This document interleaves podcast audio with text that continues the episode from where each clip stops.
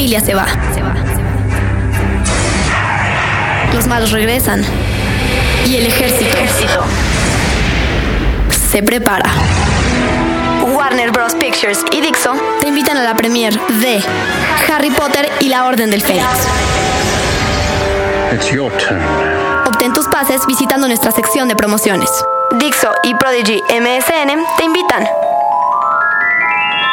Este es el podcast de Sopitas por Dixo y Prodigy MSN.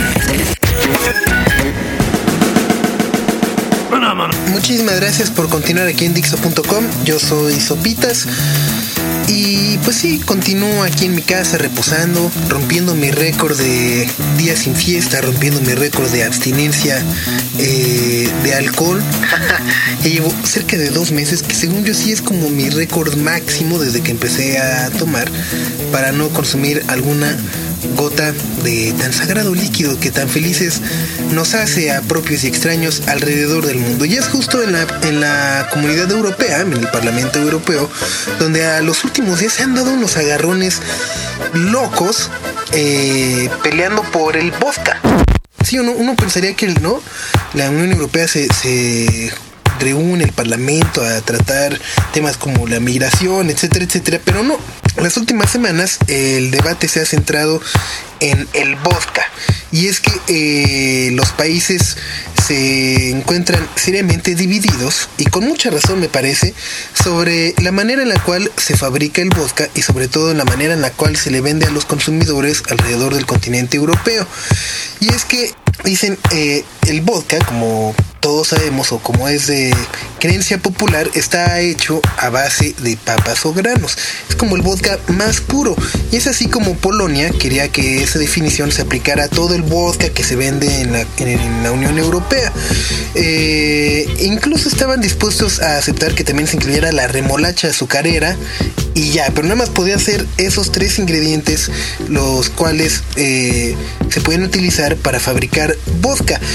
Eh, así es como se empezaron a mover y lograron el respaldo de países como Estonia, Letonia, Lituania, Finlandia, Dinamarca, Suecia eh, y lanzaron juntos una campaña muy agresiva para que se incluyera la definición legal más estricta del vodka, eh, la regulación sobre las bebidas alcohólicas, que me, recuerda mucho al problema que tuvimos en México con el tequila hace no muchos años, con el cual, pues, bueno, a final de cuentas se, le puso la denominación de origen y no puede haber bebida en el mundo que se llame tequila si no fue hecha en Tequila, Jalisco.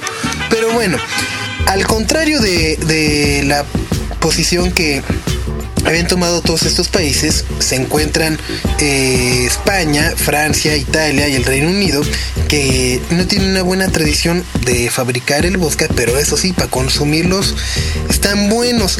El problema, e insisto, me vuelve a recordar mucho a lo que vivimos con el tequila hace no mucho tiempo en nuestro país, es que estos países producen el vodka a partir de materias primas menos tradicionales, como cítricos, uvas y demás. Y a fin de cuentas, pues uno sí se acaba tomando no sé qué, ¿no? O sea, sus vodkas, pero sin, sin saber qué tanto menjurje le echaron ahí encima.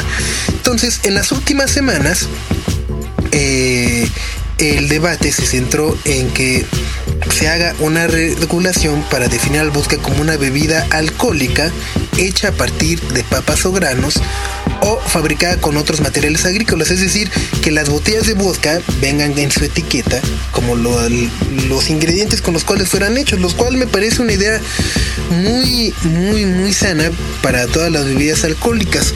Por ejemplo, yo soy muy, muy, muy fan del mezcal, consentidor del mezcal y que se, que se produce sobre todo en Oaxaca. Y hace no mucho tiempo que tuve la oportunidad de ir a Oaxaca, eh, también me encontré con que muchas personas así en su, pues, en su jardín, ¿no? en sus fincas, producen ahí tantito mezcal. Fui con otros productores mucho más eh, industrializados de mezcal y sí, te enseñan como el proceso en la cual eh, pues primero unos tienen los magueyes, luego se cortan, se, ¿no? se exprimen, etcétera, etcétera.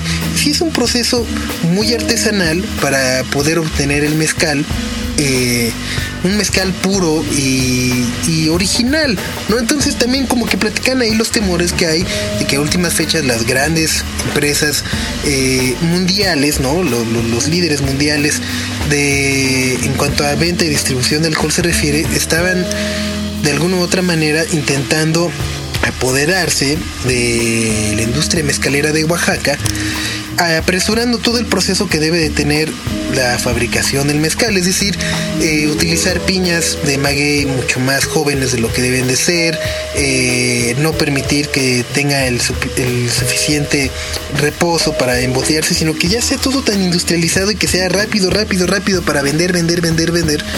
Y sí, digo, al final de cuentas nosotros nos seguimos poniendo igual de estúpidos.